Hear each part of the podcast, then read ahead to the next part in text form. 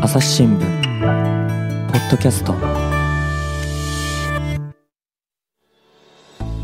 朝日新聞の神田大輔です、えー今回はですね編集委員の東野正和さんと回線つないでおります東野さんよろしくお願いしますはい、よろしくお願いします。はい、えーポッドキャストねご登場2回目ということですけれども、普段はあのどちらで取材をされてるんですか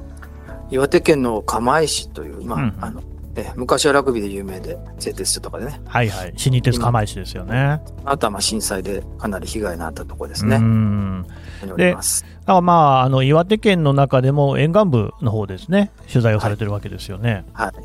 い。で今回のテーマがですね、えー水産異変ということなんですけれどもこちら岩手県ではどういう異変が起きてるんですか、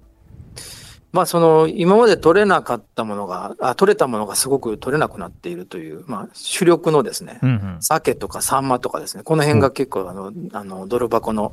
お魚なんですけど、うんそれがもう全然取れなくなっていて、うんで、まあ、その他、その後、まあ、あの、実は南の魚がちょっとずつ取れ始めていたりですね。おで、ーまあ、仕方ないので養殖を始めていたりですね。まうあ、んそういうような動きが、まあ、異変という形ですね。ちょっとねまずじゃあ取れなくなってる方をお聞きお聞きしようと思うんですけどえ鮭えはい。い鮭ってあの全然取れなくなってるんですかや、もうこれは、まあ、全国的な傾傾向ではあるんですが、んあの、例えば、えー昨年はね、その、岩手県なんかは、まあ、あの、1734トンと言ってもよくわかんないと思いますけど、うんああのーそれがもう、えー、25年前に比べれば2.4%ぐらいなんですね。 2.4%、これ、ええよ100匹取れてたとしたら2匹しか取れなくなったみたいな話、まあ、そんな感じですね。めちゃくちゃ減ってますね。だからまあ、その、に昔は岩手県だと2400万匹ぐらい、それもなんか数えてもわかんないけ ど、まあまあ5人に1人ぐらいが酒食った感じですよね。うんうんそれが今、あの、60万匹ぐらいになってるということです、ね。 60万匹、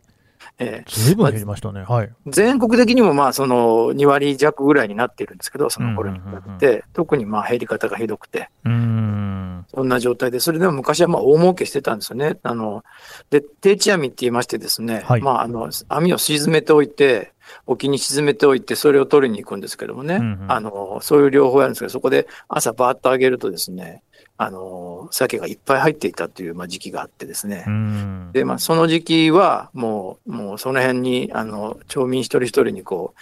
ただで配っていた時期もあったぐらいなんですけど、まあ合成、はい、 もうそうなんですよね。ほんで、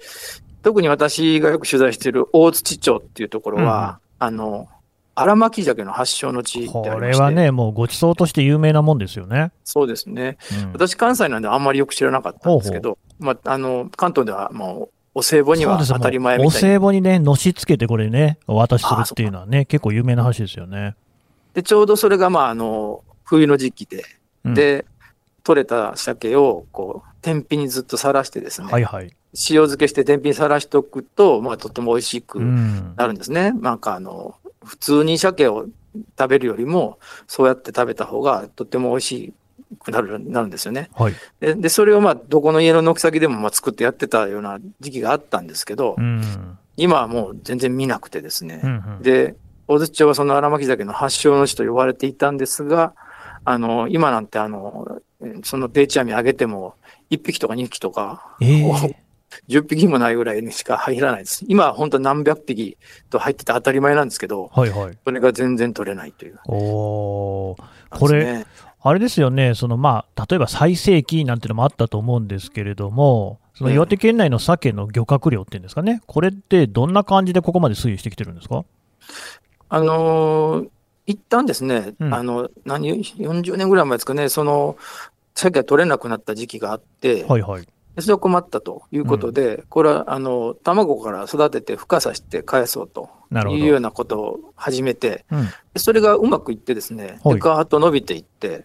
でちょうど24、5年ぐらい前に最盛期を迎えたんですけど、うんそれからだんだんだんだん減っていって、うんで今に至っているというか、まあ、震災で一度こう取らない時期もありましたが、はい。うん、その後もあどんどんーで、まあ、そのうち取れんだろうなと思ったら全然取れなくて、毎年毎年最低を更新しているというような状態なんですね。さあ、あの、あれですね、お話の通りで、鮭って孵化させて、それが戻ってくるっていう形で漁獲になるわけですよね。そうなんですよ、ね。そういうその付加事業とか放流みたいなことっていうのは今もやってるんですか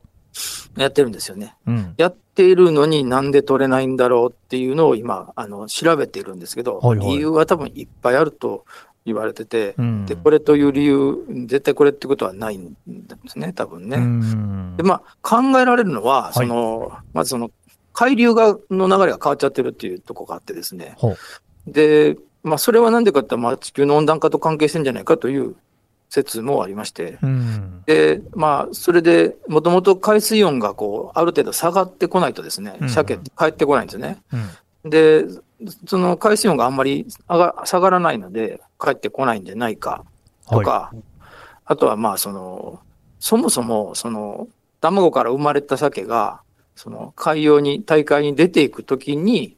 もう育ってないんじゃないかっていうのがあって、い。うん。で、それはなぜかっていうと、その、稚魚の時に食べる餌が少ないとか、その藻が少なかったあーうんうんうんあと、まあ、その隠れる場所がないから壊れちゃうとかね。なるほど。で卵自体がもう40年も付加事業やってるから、その天然の鮭に比べて弱ん弱くなってんじゃないかと。ああ。耐性ができなくなってると。はい温度変化とかね、そういうのにね、うん、耐えられなくなってんじゃないかとか、まあ、うんいろいろ言ってて、で、なんとか、こう、ね、付加事業やめるわけにいかないし、まあ、あの、どういうふうな卵にすればいいかとか、そのおー放流の時期とかをちょっと調節したらなんとかなんじゃないかとかう、んうん今やってはいますけど、まあ、今のところ、おーその成果は上がってないという。うーんそのお話を伺っていて、ちょっと気になったのが、あれですか、その水温が上がったりする、その温度が高くなってるなんていうのも影響はありそうなんですかまあ、そうですね。その水温が、その、ある程度の高さにならないと、その、まあ、あ、いや、低さにならないと。はいはい。下がらないと、うんあ、じゃあ、か行かなきゃと、川にの帰っていかなきゃっていうようにならないみたいなんで、魚が、その先なんですね。で、そのまま、じゃあ、どこにいるんだってもよくわからないんですけどうも、ーん。うんうんうんええ、まあ、それだけじゃ理由ではないとは思いますが、ええ、で、今年なんかはどっちかというとその、日本海はまだ取れてる方だっていうんですよあね。そうなんですね。ううんん。だから、こっち、日本海から仕方ないので、あの、鮭を持ってきたり、で北海道の取れてるとこから持ってきたりして、荒巻鮭作ってるとこもありますね。へえ、まあ、確かに鮭っていうと、その北海道だったり、東北だったりね、寒い海で取れるっていうイメージはありますよね。そうですね。なるほど。えーで、これ今、今あのその岩手県ではどういうふうにこう改善していこうなんていう動きあるんですかええ。あの、先ほどお言ったように、その、うんまあ研究をしてるんですけど、卵を、卵をとりあえず確保できないぐらいなんですけど、ええで、まあ、たたまあね、酒が帰ってこないから食べるものないのに、卵用の鮭なんてなかなか、まあ、そりゃそうですよね。で、川をまあ登ってくる、自然に登ってくる鮭を捕まえて、うんうんまあ、あの、た卵を取るんですけど、うんそれがなかなかないんですけど、それをあっちこっちからこう、借りてきてですね、へえそれで、あの、卵をできるだけ孵化させて、で、孵化の時期をちょっと、じゃあ早めたり遅めたりしたらどうなのかなとかいうようなことを始めたりしていますけども、うんそれ以上は、その、あの、天然の鮭としては、そのね、あの、どうしようもないっていうか、ほうただね、帰ってくるの待つしかないわけですからね。なかなか打つ手がない。そうですね。なそうるんほですよ。ど。それとあのもう一つ、サンマの話もありましたが、サンマも取れないですか、取れないですね。これももう、あの、毎年最低記録を更新しているう状ん、態ですね。これはもう、うんあの、これもやっぱり同じぐらい、あの、前世紀のその、数パーセントっていう、うわー3%弱ぐらいですかね。あもう、だからあれですよね、2割、3割とかじゃなくて2、3%みたいな、ねええそういう話になっちゃってるんですね。だから3万というのは本当に安いお魚の代名詞みたいなのがあって。そうなんですよ、私もサンマ大好きで、やっぱり秋になるとね、しょう塩焼きにして食べるっていうの、毎年楽しみにしてたわけですよ。そうそうけど今、スーパー、東京のスーパーなんかで買うと、1尾300円とかするわけです。ええちょっまあ、となかなかね、まあいいんですけど、まあまうんうんもともと300円ぐらいだったらね、普通ね、そんな値段なまあねら買う,、買うけど、もともと100円のものがそうなんです300よ。円だ大体サンマって100円ってイメージありますもんね。ええ大体ね、うんまあ、目黒のサンマなんていうのもあるぐらい、はいはい。有名なんだけど、なかなかね、取れなくなっているんですね。これはどうですかなんか原因とか分かってるんですかまあ、その、同じような温暖化も理由があるんじゃないかって言われていますけど、うんで、サンマっていうのは、その、もともとその近海で取れていたんですが、はいはい。まあ、だんだんとこう取る場所がこう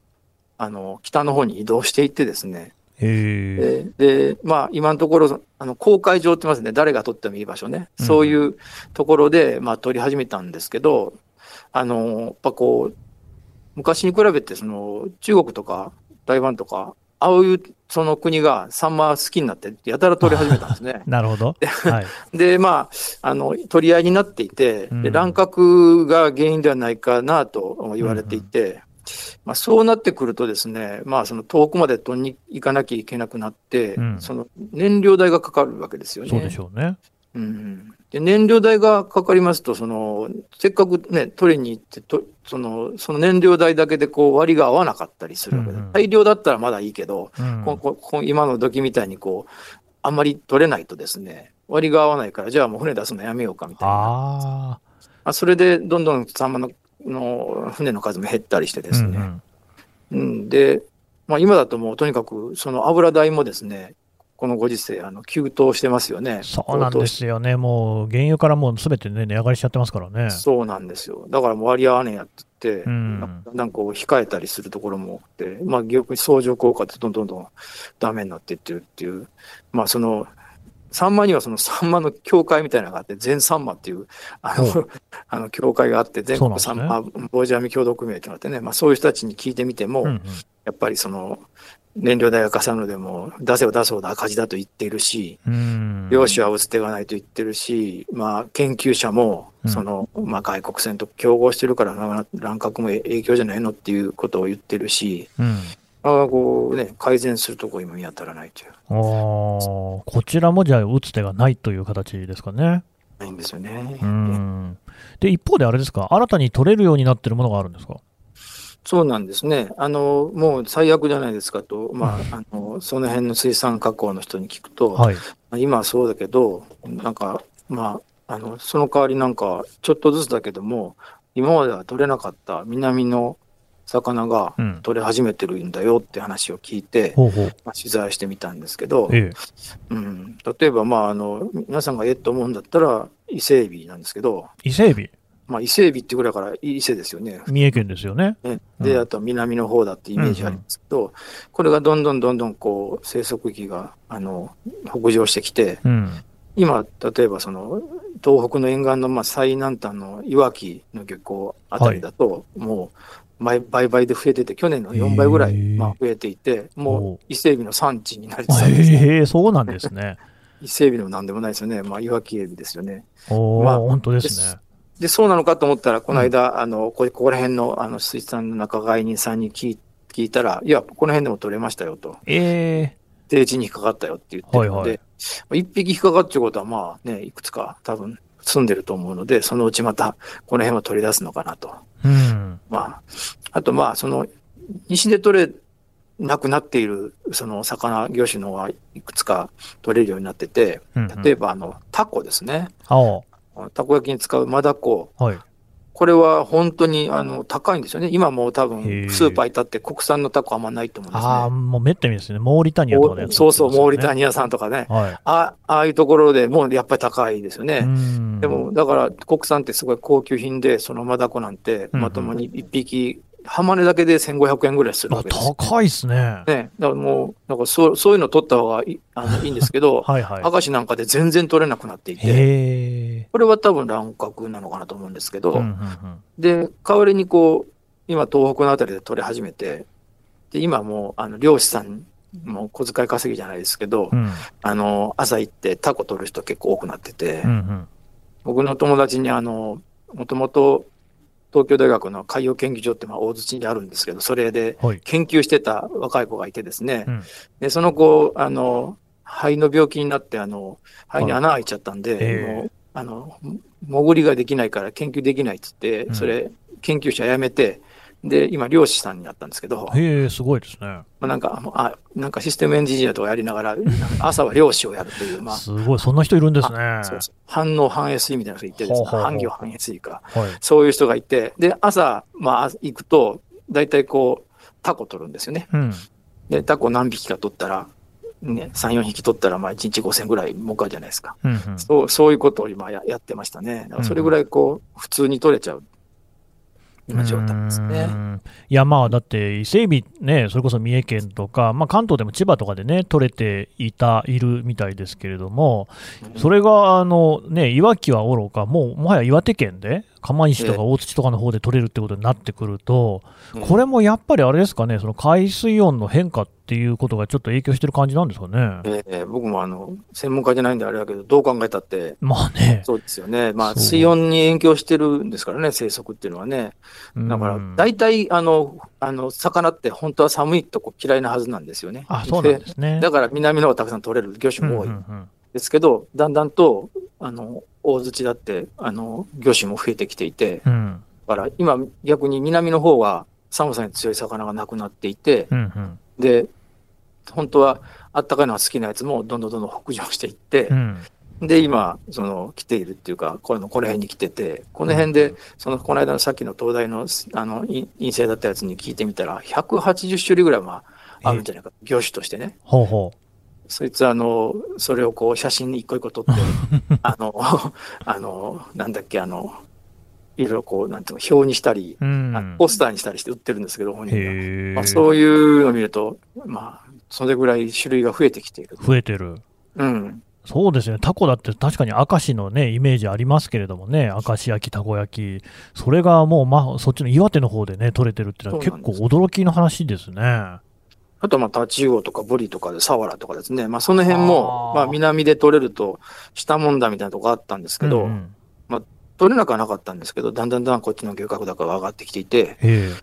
今はね、ちょっとした動きだけど、あと5年、10年したら、こっちが本当に主産地になる可能性はありますね。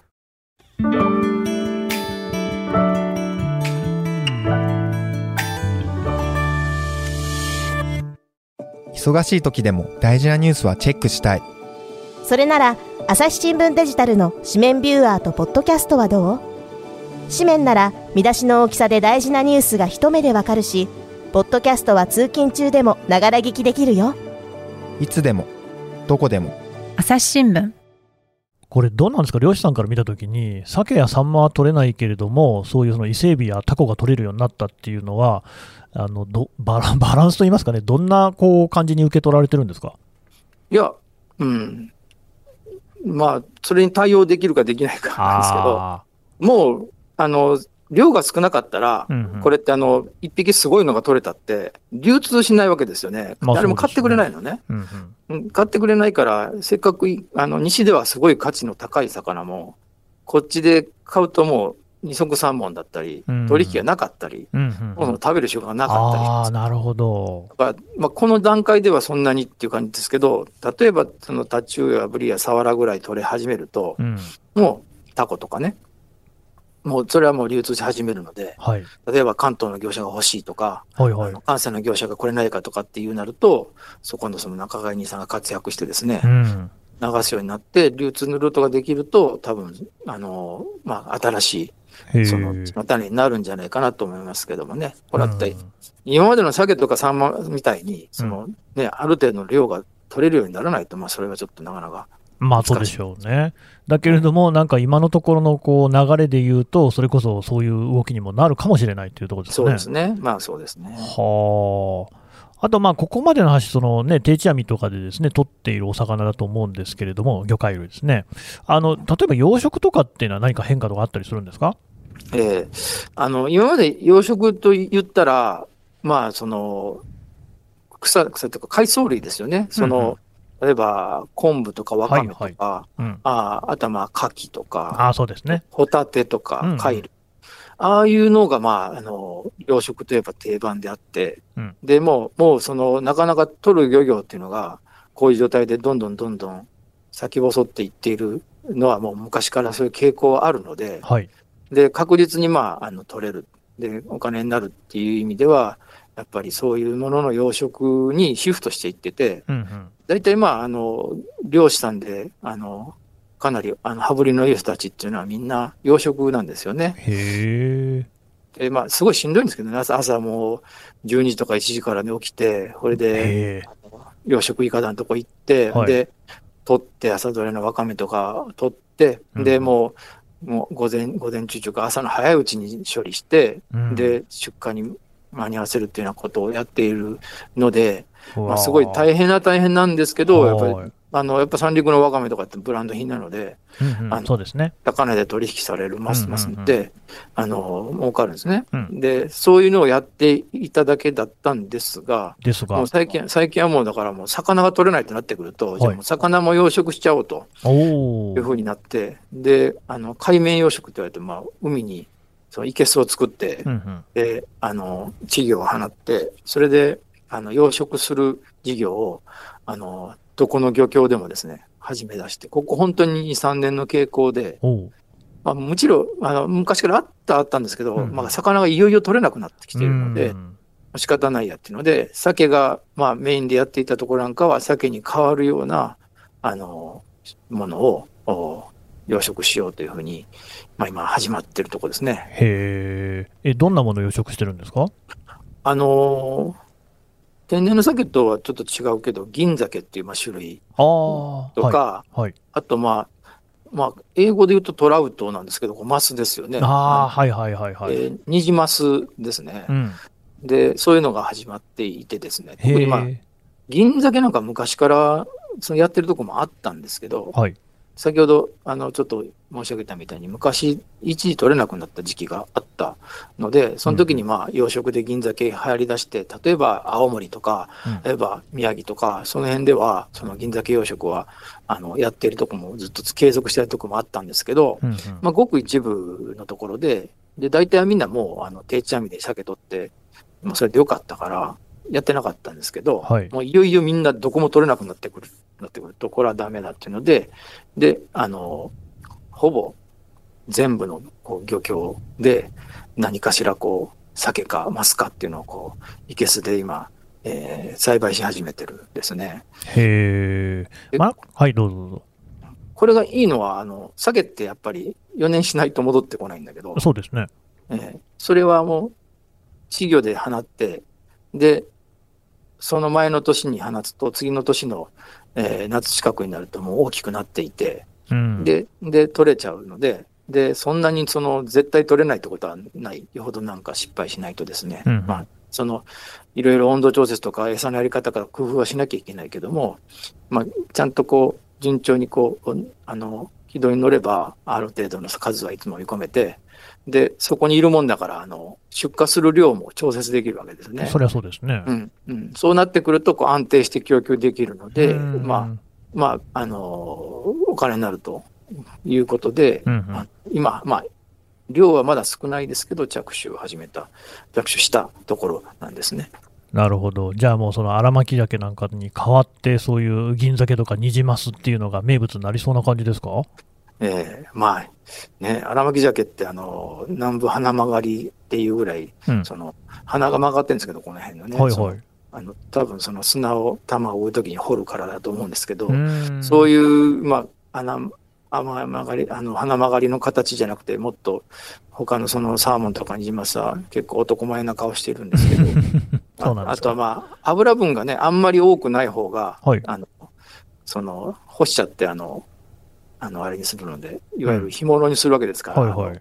まあ、あの、ない方がいいんだけど、うん銀鮭やニジマスはやっぱ結構油分が多いので、おお。ちゃんとこう、どっちかっていうと刺身とか、うんそういうもので食べた方が本当は美味しいんだろうと思いますけど、うん将来的にはそういう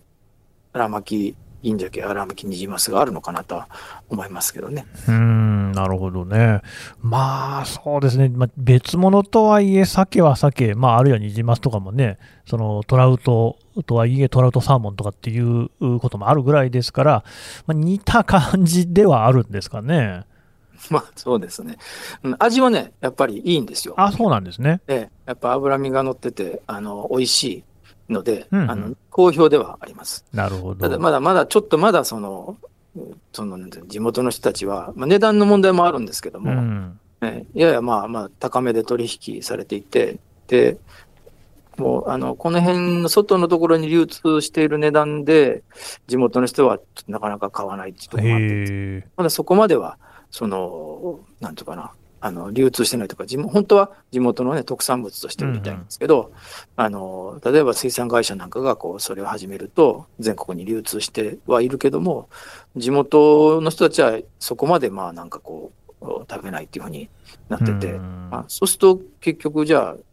誰が儲かってんだって話にもなるので、はいはい。ええまあ、そこはこううまくこう地元の経済を経済にこう貢献するようなあのこと方向に回っていかないとダメですけどもね。まあね、さっきのそのね、荒牧酒だと、なんか地元ではタダで配るみたいなね、話 もありましたけど、そういうことには全然なってないわけなんですね。ええ一応試供品とか配ってるん ですけどただで最初はあの食べてみてってみんな好評なんですけど、はいはい。うん、まああの外食産業なんか今ちょっとコロナであのね、ああの客が少ないとこもあってあ、、はい。うんまあ、もしもっといっぱい観光客が来るようになったらその地元サーモンとしてあの特産物として売れるようになるのかもしれないですけどもね。うーん。どうでしょう後にはなんか他に特筆すべき動きってありますかどうですかね。その、うん、あの、サーモンで言うと、その、鮭とか、その、銀鮭とかニジマスなんですけど、うん。あの、もうちょっとこう、単価の高い高級魚をこう、あの、養殖した方がいいんじゃないかっていう動きもありましてね。へえ。例えば、その、岩手県の宮古市というところでは、その、ホシガレイという、まあ、高級魚の養殖を始めてて、お、すごい。はい。これは私、あの、全然食べたことがないんですけど、多分僕もないです、ね。高級魚、 高級魚すぎて食べたことないと思うんですけど、まあ、うんとにかく白身魚では最上級の、まあ、もので、多分すごへいえ高級料亭でしか出てこないような魚なんですね。うで、ん江戸前寿司の職人なんかが一度は握ってみたいっていうぐらいの憧れのネタなんですけど、これはもうあの1キロで4000円ぐらいするっていう、まあ、高級魚なんですよね。うんうんで、そのホシガレの養殖を、まあ、あの、何十年も前から始めてたんですけど、それをこう、あの、本格的に宮古市なんかは、の漁協では始めていて、うん。ね、で、まあ、その、それに対して、その、放流事業もやったりして、で、なかなかあの、あの、彼は、その、その辺の近海でうろうろしてるらしくて、どっかに入れてへえ取れるんじゃないかということで、まあ、あの統計上は例えば放放流した稚魚のうち15%ぐらいが漁獲されたっていうものがあったりしてそういう放流事業もやっているしで実際養殖事業も始めているというとこですね。なんかあれですね、さっきからまあカレイとかね、鮭とか、割とこう高級なね、お魚の話が続いてますけど、まあなんか、なかなかこうね、高い魚ばっかり食べられるわけでもないなっていうところもありまして、例えば私なんかで言うとですね、うーんと、あの北陸、金沢に勤務していた時代があったんですけれども、あっちはね、ええやっぱ福井とか、サバなんか有名なんですけどね、ええまあ、サバもやっぱりそのままこうね、丸一匹って言うと巨大ですし、まあ、なかなか食べられるもんじゃないので、足も速いですしね、あの缶詰で食べるっていうようなことも結構あったんですけれども、ええあのそちら、缶詰とかはどうですかそうなんですね。まあ、あのね、震災の直後は、うん結構復興支援に乗っかった形で、あの、岩手県で、あの、サバっていう名前の、あの、ほうサバ缶がすごく売れて、あサバっていう名前のサバ缶、わかりやすいです、ね。サバはいはいはい。サバ缶なんてまあ、1個、ね、あー100円と買かった200円とかいうやつ。あの緑とか赤とかの結構派そ手うな、そうです。そうですあれオリねー、ブあれ味とか岩手なんですね。ごめんなさい、岩手知らなかった。あれ美味しいですよね、私も食べたことあります。はい。まあ、1個400円ぐらいしますんで、あーあの、サバで400円かとかあるんですけど、うんうんお土産にはちょうどいいぐらいのものそうです買っねてあるんで。いすけどや、あれパスタとかに混ぜてもうまいですからね。そうそう。はい味がちょっと洋風で、そうオでリすーブ味とか、最近なんかチョコレート味まで出たらすごいです けど、まそあ、れはちょっと想像つかないですけど。どうかなと思うんでいすや、けちょどっと、一回試したいですね。 ええ、まあ、あの、皆さん来たら一度買ってって帰れたらいいと思うんですけど、まあ、そういうような、まあ、サバはたくさんまだ取れているんですね。ほう。で、で、でもまあ普通に売れば先ほどおっしゃったように安い二足三もなんか値段で取引されてしまうとこもあるのでう、ん。それをこう、付加価値をつけるとかですね、ねどうすればいいかっていうと、例えばどこどこの定置網で取れたサバ、しかもその冷凍したやつをこう、やるんじゃなくて、直にそのまま取れたてのやつをさばいて、おーで、それでサバ缶にしちゃうと。うんその、するとやっぱり味が全然違うらしくて。あ、そうなんですね。ええで、まあ、それも先ほど言ったみたいに、まあ、サバ缶なんて100円、200円うのん。ところを、まあ、400円とかするけども、それでも、まあ、あの、えー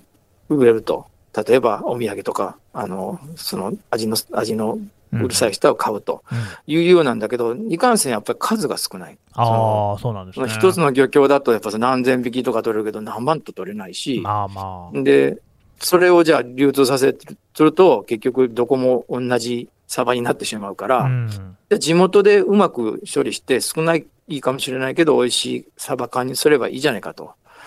思うんですがやっぱ缶詰工場さんというのはやっぱりこう数が勝負なので、はい。まあ、例えば一つの種類作るにもやっぱり何万という数を作らないとうん。採算が合わないんですね。まあ、そんな感じはしますね。ねうんでそんな中でその陸前高田市のその、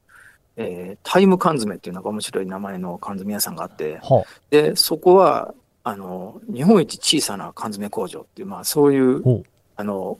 ことをこう標榜してらしてですね。うんうんで、そこまあ、あの、社長入れても社員9人ぐらいしかいないんですけど、で、そこのちっちゃな工場で、その、例えば1000個とかぐらいの単位の、あの、サバ缶とか、いろんな種類の缶詰、地元のそのご当地産の缶詰を、こう、請け負って作っているんですね。うん。で、それによって、まあ、いろんな、こうね、あの、ものが、あの、できていて、うんうんで値段はもちろん割高だけど、やっぱりなかなか貴重なものだから、そうですこね。れ売れ、すごく売れるんですよね。なんで、へえ。サバ缶なんかは、その、地元の、あの、広田湾の漁協っていうのをつながり深くて、うん。椿島定置網サバ水煮みたいな名前つけて、えー、ちょこっと2000個ぐらい作るとすぐ売り切れちゃうとかですね。うんうんうんまあ、あとはもう、あの、すごく希少なですね、石影貝っていうのがあってですね、ほうこれは全国的にすごく少ないらしくて、はいで、これ石影貝の養殖を、あの、昔から始めていたところで、それが、まあ、あの、オリーブオイルとニンニクで煮込んで、あの、アヒージョっていうんですよね。ああ、はいはいはいはい。これが、まあ、752円するんですけど、高いこれが、うん、これを、まあ、売り出して、今、やっぱ売り出し始めて、へえ。あの、そういう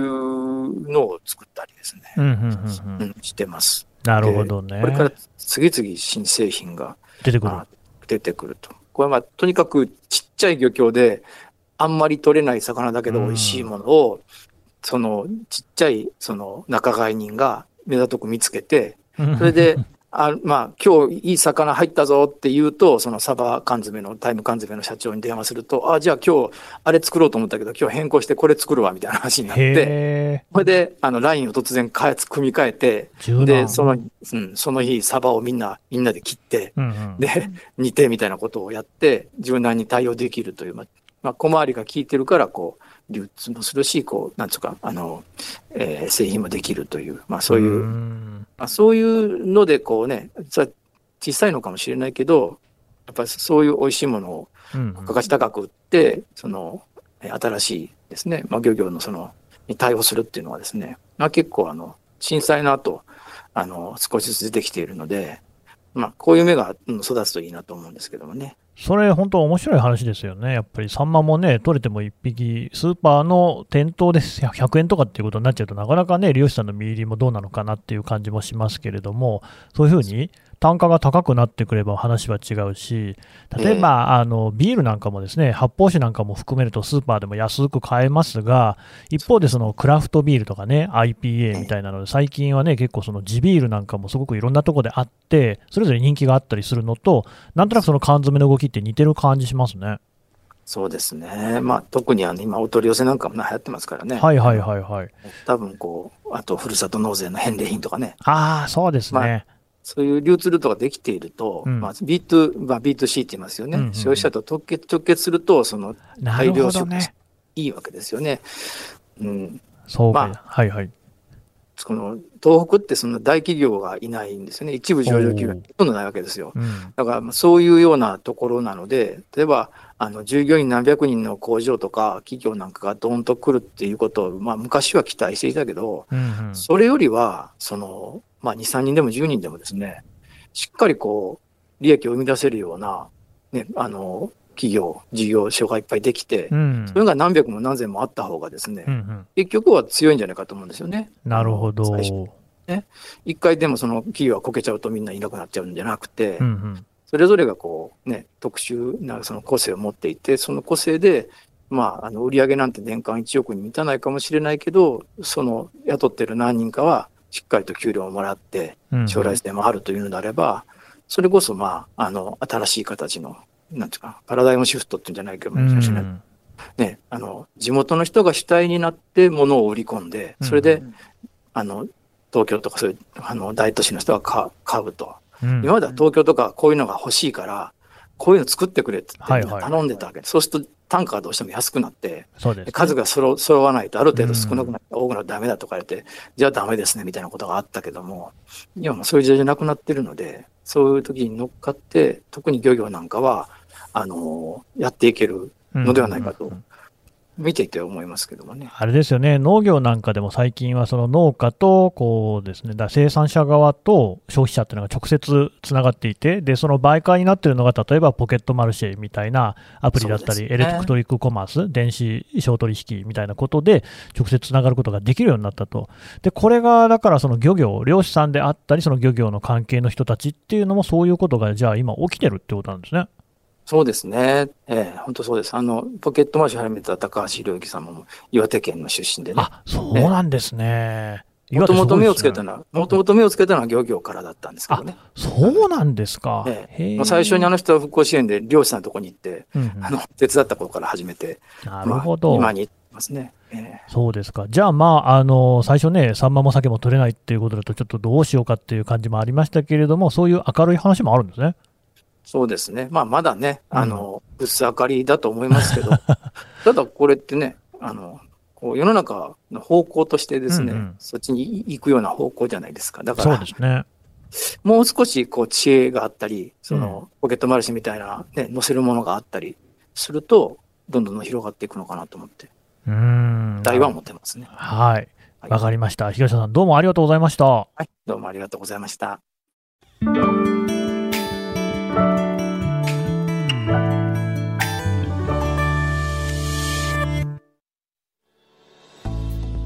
えー編集委員東野正和さんのお話を聞いてきましたさてね東野さんあの今回取り上げた話朝日新聞デジタルでも記事で読めるということですねはい。あの、水産異変という、まあ、タイトルがついていて、うんもうすでに何度か、あの、いろんな形で、あの、えー掲載しています。で、これからも掲載してきまして、今日話したようなことは、実はまだ記事になってないことも あるんあるんですが、はいそのうち、まあ、あのもう少し詳しく知りたいという方は、ちょっと注目していただければ、あの、しえー字になりますので、えーはい待っといてください。これね、水産異変、あの岩手だけじゃなくて、青森であるとか、秋田であるとか、いろんなところの話交えながら、ですね一体どういうことが起きているのかっていうのを書いていますので、これ、あのポッドキャストのですね概要欄からもリンク貼っておきますので、記事、ぜひ読んでいただければと思います。東野さん、どうもありがとうございました。はい、ありがとうございました。朝日新聞ポッドキャスト、朝日新聞の神田大輔がお送りしました。それではまたお会いしましょう。この番組ではリスナーの皆様からのご意見ご感想を募集しています概要欄の投稿フォームからぜひお寄せくださいツイッターやメールでも受け付けていますツイッターでは番組情報を随時紹介していますアットマーク朝日ポッドキャスト朝日新聞ポッドキャストで検索してみてください